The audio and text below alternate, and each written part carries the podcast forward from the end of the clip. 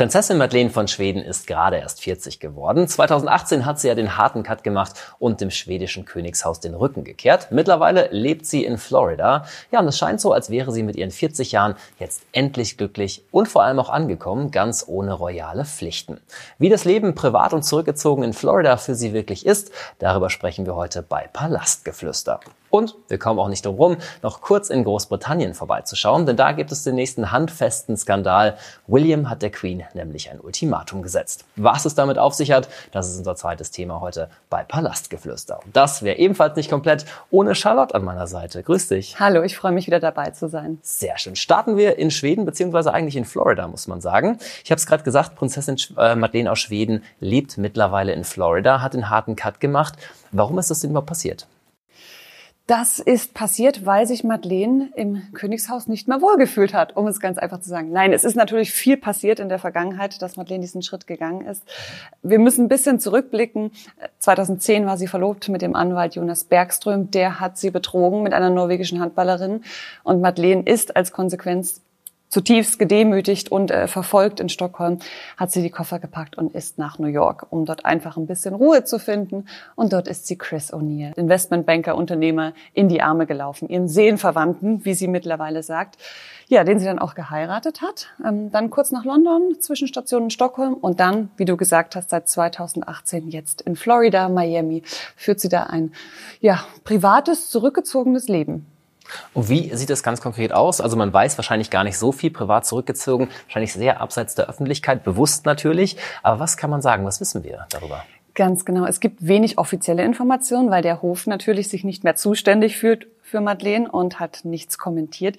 Wir wissen, dass sie sich ein Haus gekauft haben oder ein Haus, ein, ein großes Anwesen, muss man sagen. Drei Millionen Dollar haben sie dafür hingelegt. Im Pinecrest heißt dieses Viertel in Miami. Ähm, das ist so eine gated Community. Das gibt es viel in Amerika. Das sind so abgeschlossene Wohngegend, wo Sicherheitspersonal ist und Kameras. Und da fühlen sie sich auch sehr sicher und sehr wohl. Und es ist ein großes Anwesen mit 15 äh, Zimmern und äh, Swimmingpool, Fitnessstudio, ein eigener Flügel nur für die drei Kinder. Sie haben ja noch drei kleine Kinder und einen großen Garten. Ähm, ab und zu auf Instagram zeigt Madeleine so ein bisschen was von innen oder vom Garten. Nicht viel, aber was wir da sehen, ist auf jeden Fall sehr, sehr schön. Und es gefällt ihnen dort. Also nicht nur, weil das Wetter so schön ist und deutlich wärmer als im kalten Schweden. Es ist auch wirklich, sie sind auch angekommen. Madeleine äh, verbringt viel Zeit, äh, ja, damit Mutter zu sein. Sie sagt, drei Kinder, drei kleine Kinder sind ein Vollzeitjob in Amerika. Also sie muss sich da in der Schule engagieren. Die Kinder besuchen eine internationale Schule. Und ähm, sie ist dort auf Spielplätzen unterwegs und muss auch für den Kuchenbazar äh, was machen. Also wirklich wie schon eine normale Mutter. Und ja, sie ist dort natürlich einfach Madeleine. Sie ist nicht die Prinzessin von Schweden, sie ist nicht die Tochter des Königs, sie ist einfach eine, ja, eine Mama, ähm, die sich um ihre Kinder, um ihre Familie kümmert. Und das genießt sie natürlich, weil diese Ruhe hätte sie in Stockholm niemals gehabt. Und du sagst es gerade, diese Prinzessin, die sie ja ist, wollte sie eigentlich auch nie sein. Also wirklich weg von diesen höfischen Strukturen, von den Pflichten, die da natürlich waren. Kann man jetzt sagen, mit 40 ist sie wirklich angekommen, da wo sie wirklich hin will? Ist sie jetzt wirklich glücklich? Sie wirkt auf jeden Fall sehr glücklich. Also diese Prinzessinnenrolle, du hast es gerade gesagt, das war für sie immer schwer. Sie kam ja auf die Welt als drittes Kind äh, vom Königspaar und damit war immer klar, dass sie wirklich nur eine Randfigur sein wird. Weil Kronprinzessin Victoria, die hat den Hut auf, die ist die künftige Königin, hat ja ähm, auch Kinder. Dann kommt Prinz Karl Philipp mit seinen Kindern und Madeleine steht mittlerweile so weit unten in der Thronfolge dass einfach immer klar war, sie ist nur eine Randfigur, sie wäre immer nur mit, sie könnte nicht mitentscheiden. Das ist für sie aber okay, weil sie hat sich schnell mit dieser Rolle abgefunden und hat eher die Chance darin gesehen zu sagen, hey, ich stehe so weit unten in der Thronfolge, dann kann ich doch das Leben führen, das ich gerne führen möchte. So ein bisschen Beispiel an Karl Gustavs Schwestern genommen. Der König hat vier Schwestern und die führen auch ein Leben fern vom Hof und ein schönes Leben mit ihren Partnern, teilweise mit Kindern und Enkeln und genießen da einfach diese Vorzüge. Und das ist wirklich was, das merkt man, das gefällt Madeleine viel besser. Sie war immer ein bisschen schüchtern, ein bisschen zurückhaltend und hatte auch nicht immer die leichteste Kindheit. Die Eltern waren ja immer nicht da. Victoria hat ja sich um ihre Geschwister gekümmert und so konnte sie wirklich diesem ganzen, ja, diesem royalen Zirkus, so muss man sagen, einfach entkommen und kann jetzt wirklich ein normales und auch sehr schönes Leben führen, muss man auch sagen. Und vor allem ja auch mit einem großen Fokus auf die Familie. Ihre drei Kinder sind natürlich mit dabei. Die kennen wahrscheinlich das, äh, das Palastleben gar nicht mehr, wie es dann war. Und die royalen Strukturen sind quasi jetzt größtenteils auch äh, im Ausland aufgewachsen. Wie ist es für die Kinder? Die Kinder haben natürlich keinen Bezug zu einem royalen Leben, ein, ein Leben am Hof, so wie zum Beispiel Prinzessin Estelle, die Tochter von Kronprinzessin Victoria, die ja wirklich schon in der Königinnenschule ist. Nein, die drei, die wissen zwar, dass sie irgendwie da eine königliche Verbindung haben nach Schweden, aber dadurch, dass sie den Großteil ihres Lebens in Amerika verbracht haben, können die mit ihren Titeln nichts anfangen. Sie wissen das auch nicht wirklich, dass sie da so Titel haben. Und ja, und in, in Amerika hat natürlich auch keiner diese Beziehung zum schwedischen Königshaus oder kann das einordnen, sagen, oh, das ist eine Prinzessin von Schweden oder ein Prinz von Schweden. Also die haben mit diesem royalen Leben nichts zu tun, die kennen kein Protokoll, die kennen keine Etikette. Und für die ist das immer wirklich ein, ja, da prallen immer Kulturen und Welten zusammen, wenn die mal in Schweden sind und ihre Großeltern besuchen, dann sind die auf einmal in so einem alten Palast mit den alten Möbeln und alle sind so schick und alle so formell. Und äh, man sieht das auch immer ganz schön bei diesen Auftritten. Also ganz selten bringt Madeleine mal ihre Kinder mit zu Auftritten und die sind dann immer außer Rand und Band. Die sind das natürlich nicht gewohnt, irgendwie eine Stunde still zu stehen und für Fotografen zu posieren. Die springen rum, laufen rum und lassen sich da auch nichts sagen wie normale Kinder, muss man ehrlich auch mal sagen.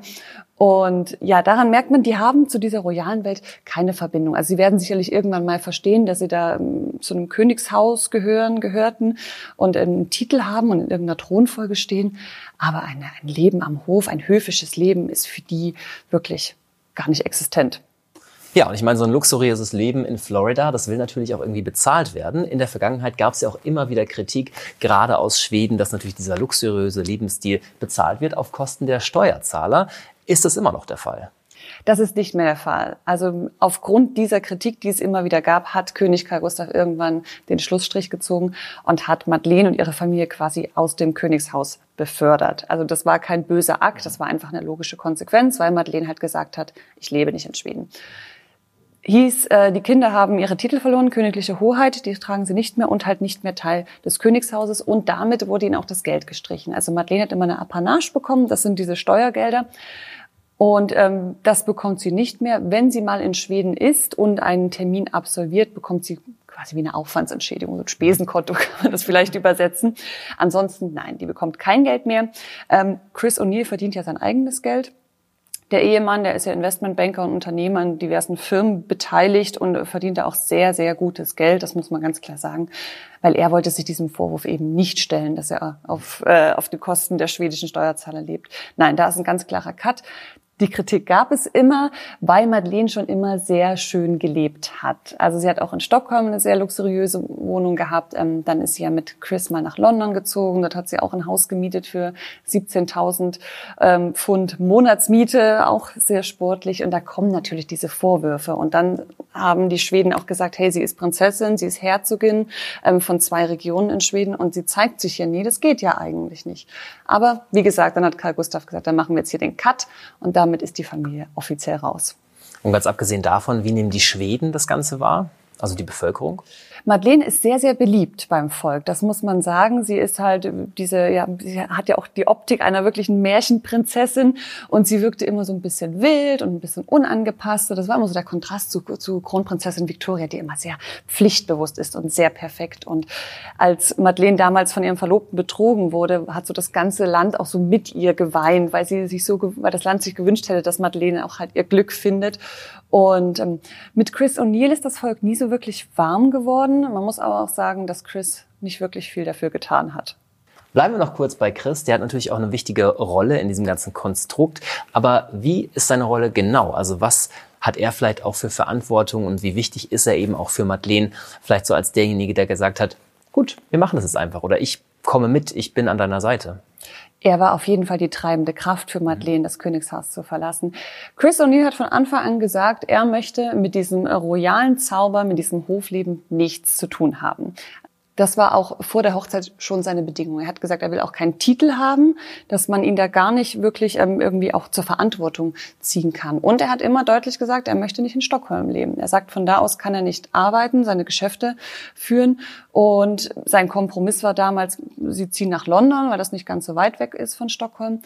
Aber er hat da wirklich immer gesagt, das ist nicht sein Leben. Er will diese Beobachtung nicht. Er will sein normales Leben führen.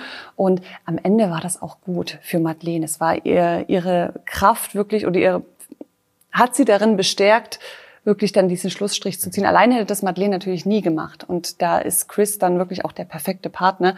Ich hatte es angesprochen, das Volk ist halt nicht so warm mit Chris geworden, weil die werfen ihm so ein bisschen vor, du hast uns unsere Prinzessin genommen. Das hinkt natürlich, weil am Ende hat natürlich Madeleine die Entscheidung zusammen mit ihrem Mann getroffen. Und trotzdem gibt es ja immer wieder die Gerüchte, dass es vielleicht doch sein könnte, dass äh, die Familie wieder zurück nach Schweden kommt. Aber erscheint mir jetzt eher unrealistisch, oder? Das ist mehr als unwahrscheinlich. Also Chris hat ja bis heute kein Schwedisch gelernt, ähm, hatte auch kein Interesse daran. Er hat es mal versucht, er kann ein paar Wörter, aber er spricht ja auch mit seinen Kindern Englisch. Ähm, in seinem Arbeitsumfeld spricht er Englisch, in Florida sowieso. Nur Madeleine spricht ein bisschen Schwedisch mit den Kindern. Und ansonsten, also er hat das sowieso ausgeschlossen und Madeleine, die ist mittlerweile wirklich so glücklich in Miami, kann dort das Leben führen, was sie sich immer gewünscht hat, wirklich ein schönes Leben, ein unbeobachtetes Leben. Und jetzt kann sie selbst bestimmen, wann sie in der Öffentlichkeit stehen möchte. Und ja, auch wenn sich die Familie wahrscheinlich freuen würde, wenn sie öfter kommen würde, aber am Ende war es ihre Entscheidung.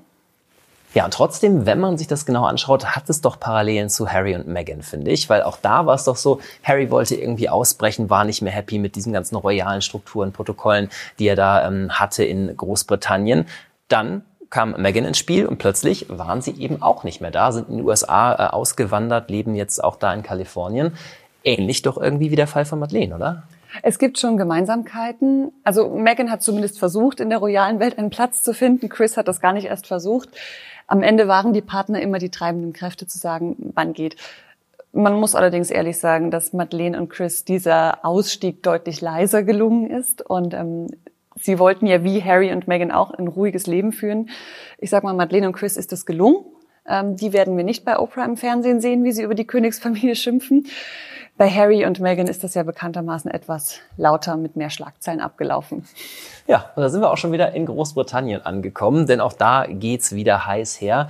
Ähm, gerade ist das Thronjubiläum, jetzt schon der nächste handfeste Skandal, nämlich im Rahmen des Garter Day. Der war gerade erst und die Veranstaltung an sich war gar nicht so spektakulär, sondern viel spannender, was im Vorfeld eigentlich passiert ist. Denn ähm, ja, William hat der Queen die Pistole auf die Brust gesetzt, kann man in so drastischen Worten schon sagen. Aber was ist eigentlich passiert? Es war die Verleihung des Hosenbandordens. Das ist so der höchste Ritterorden in Großbritannien. Die Queen entscheidet persönlich, wer diesen Orden bekommt. Dieses Jahr hat ihn äh, Camilla bekommen. Eine sehr äh, nette, vertrauenswürdige Geste, aber du sagst es, darum ging es gar nicht. Ähm, William hat die Schlagzeilen bestimmt, indem er zur Queen gegangen ist und gesagt hat, wenn Prinz Andrew kommt, dann komme ich und Kate nicht. Und das ist natürlich eine Ansage, denn die Queen hat, äh, wollte Andrew dabei haben. Und ähm, ja, ganz kurz vorher, wirklich fünf vor zwölf, ist diese Entscheidung erst gefallen. Wir wissen, dass es so knapp war, weil der Hof hat noch eine Gästeliste rausgegeben kurz vorher und da stand äh, Andrew mit drauf. Und ja, und dann, als es losging, eine Stunde später, war Andrew nicht dabei weil es hieß, ja, eine Familienentscheidung, er dürfte nicht dabei sein. Nein, wir wissen, William hat gesagt, ähm, Andrew läuft nicht mit uns, er darf nicht neben uns stehen, der wird am Ende noch ausgebuht, das wird ein, wirft ein schlechtes Licht auf uns alle. Er hat damit natürlich gar nicht so unrecht, weil wir erinnern uns an Andrews letzten Auftritt beim Gedenkgottesdienst mit Philipp, wie die Schlagzeilen waren, wie negativ. Und William wird das noch in guter Erinnerung haben und hat deswegen ja seiner Großmutter ganz klar gesagt, so nicht. Was ich mich da immer frage, hat die Queen denn noch gar nicht verstanden eigentlich, was das Problem ist. Ich meine, die Schlagzeilen über Andrew und das, was er getan haben soll, das ist natürlich bekannt. Was sieht sie das nicht? Will sie das nicht sehen? Vielleicht eine Mischung aus beiden man muss dazu wissen, die Queen und Andrew, die leben ja beide in Windsor. Das ist schon eine sehr abgeschlossene Blase. Da kriegt man auch mal wenig von der Außenwelt mit. Und die Queen war ja total überrascht, dass das Echo so negativ war, als Andrew sie beim, beim Gedenkgottesdienst begleitet hat. Damit hätte sie ja gar nicht gerechnet. Ja, da sind sie vielleicht beide auch ein bisschen weltfremd. Andrew sowieso. Also Andrew ist ja immer noch der Meinung, man kann ihm nichts vorwerfen. Er wurde ja nie verurteilt. Er hat sich ja außergerichtlich geeinigt, sieht da keine Schuld bei sich. Und ähm, ja, die Queen hat ja sowieso diesen blinden Fleck für Andrew. Es ist der Lieblingssohn, alles verziehen. Und Andrew, ja, Andrew hat ein unglaubliches Selbstbewusstsein und ähm, er sieht es als Geburtsrecht, weil er ist ja ein geborener Prinz von Großbritannien, äh, der Sohn einer Königin, dass er einen Platz in der Öffentlichkeit verdient. Also er versteht das überhaupt nicht. Und jetzt auch aktuell drängt er wieder ins Rampenlicht. Also er war auch bei der Queen und hat schon gesagt, ich will wieder meinen Platz in der Öffentlichkeit. Das kann es jetzt nicht gewesen sein für mich. Und Charles und William sind davon überhaupt nicht begeistert. Die wollen ihn nach Schottland schicken am liebsten. Also wirklich quasi ins Exil, mehr oder weniger. Das findet er natürlich auch nicht gut. Ihm gefällt's in Windsor. Also da kocht es wirklich hinter den Kulissen. Aber die Situation zeigt ja eben auch, wie mächtig William schon ist und wie seine Macht ja auch immer größer wird. Ich meine, mal eben der Queen zu sagen, hey, er oder ich, das ist ja schon auch, das macht man nicht mal eben, oder? Ja, also das war auch wirklich überraschend, dass sich William da schon traut, so Druck auszuüben. Er ist ja auch, man muss sagen, er ist ja die Nummer zwei der Thronfolge. Also Charles steht schon noch über ihm, auch wenn Charles seine Meinung da teilt. Aber dass er diesen Schritt geht und wirklich zu seiner Großmutter sagt, oder in der Rolle ist sie natürlich die Königin und sagt, ähm, so nicht, ich entscheide jetzt oder ich sage dir jetzt, wie es richtig laufen muss. Das verrät viel über William. William wird jetzt auch 40 und das ist auch für ihn ein neuer Lebensabschnitt. Und wir haben es beim Thronjubiläum gesehen, bei dem es ja eigentlich gar nicht mehr um die Queen ging. Da ging es ja um Charles und William und seine Familie. Die standen ja da im Fokus. Wir sehen diesen Thronwechsel, der passiert. Und es wird jetzt alles darauf vorbereitet, wenn die Queen mal nicht mehr ist. Und da ist William jetzt schon dabei, sich seinen Platz zu sichern und auch seinen Machtbereich. Und aus diesem Grund zieht er jetzt auch nach Windsor. Ja, und auch das ist natürlich ein großes Thema, dass die Familie dem pulsierenden äh, Leben in London den Rücken kehrt und wirklich, man kann schon sagen, aufs Land zieht, oder? Ja, total. Also Windsor ist wirklich äh, abgeschieden. Ähm, Einflugsschneise von Heathrow, eigentlich gar nicht so schön, muss man sagen.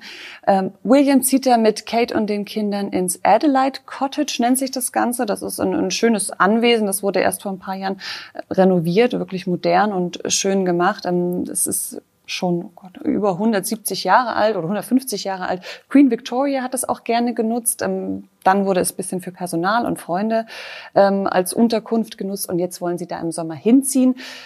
Vier Schlafzimmer haben sie dort. Das verrät uns zumindest, äh, wie es mit der Familienplanung weitergeht.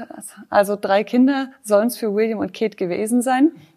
Ähm, die Kinder werden von der Schule abgemeldet, die gehen dann dort auf ein neues, auf eine neue Schule. Und ja, es ist der neue Lebensmittelpunkt. Also Kensington Palast in London bleibt als Residenz, aber dort hat es ihnen ja nie so wirklich gefallen. Man muss sagen, der Kensington Palast der ist nicht so schön, weil der ist zum Teil öffentlich, da ist viel los, da waren sie immer so ein bisschen beobachtet. Das sind auch die alten äh, Verwandten der Queen und die Cousin und Cousinen wohnen da nebenan. In Windsor haben sie ihre Ruhe. Das ist wirklich eine, eine Sicherheitsfestung. Und sie sind fünf Minuten zu Fuß von der Queen entfernt. Also man ist dann auch mal schnell bei der Queen und kann da mit ihr reden und besprechen und vor allen Dingen Andrew abpassen, der ja auch nebenan wohnt und jeden Tag bei der Queen klingelt. Ja, und wer ja auch in Windsor unterkommt, wenn sie mal da sind, Harry und Meghan, äh, irgendwie dann doch schnalle unter einem Dach, oder? Ja, der Windsor Park ist ja sehr groß, vor allem der private Teil, der zur Krone gehört, der ist ja größer als Monaco. Das ist ein Riesengelände. Man kann sich das immer nicht so vorstellen.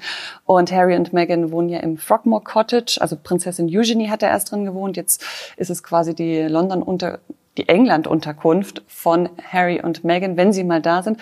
Ich glaube, so schnell kommen die beiden nicht wieder, weil das Thronjubiläum ist ja nicht so gelaufen, wie sie sich erhofft haben. Die beiden waren ja ziemlich am Rand oder wurden so ins Abseits gestellt. Und ja, auch die Queen hatte ja nicht wirklich Zeit für die beiden. Du sprichst es gerade an. Ganze 15 Minuten Zeit hat sich die Queen ja genommen für die beiden und vor allem auch für ihre Enkel, die sie ja teilweise noch nicht mal gesehen hat. 15 Minuten, das ist jetzt nicht wirklich viel, oder? Nein, das ist nicht viel. Dieses Treffen hat im Buckingham Palace stattgefunden. Es, es, war das erste Mal, dass die Queen ihre Urenkelin Lilibet kennenlernt, ihre Namensvetterin. Und ja, also 15 Minuten sagt natürlich viel aus. Also das Ganze soll sehr formell abgelaufen sein, sehr distanziert und wirklich ja, eher so mit Höflichkeitsfloskel, nicht wirklich herzlich. Man kann jetzt spekulieren, warum das so gewesen ist. Es ist fraglich, ob die Queen Harry und Meghan überhaupt so vertraut. Denn man muss wissen, Harry und Meghan wollten zu diesem Treffen mit der Queen ein Netflix-Kamerateam mitbringen. Die drehen ja eine Doku und Netflix macht ja mächtig Druck. Die wollen ja unbedingt bei der Queen in den Palast rein. Und die Queen hat das natürlich untersagt und aber sie hat immer diese Angst, wenn sie mit ihrem Enkel und, und mit Megan spricht, dass das am nächsten Tag in der Zeitung steht. Und diese Skepsis hat sicherlich auch dazu geführt, dass sich die Queen am Ende von diesem ganzen Wochenende nur eine Viertelstunde Zeit nimmt. Bei dieser Familie wird's einfach nicht langweilig. Aber das ist auch gut so, weil sonst hätten wir gar nichts mehr zum Besprechen hier. Und damit sind wir auch schon wieder am Ende unserer Folge von Palastgeflüster. Schön, dass ihr zugeschaut und zugehört habt. Und Charlotte, wieder vielen, vielen Dank an dich und für all die Einschätzungen heute, die du mitgebracht hast. Ja, gerne. Wir sehen uns zur nächsten Folge wieder. Bis dahin.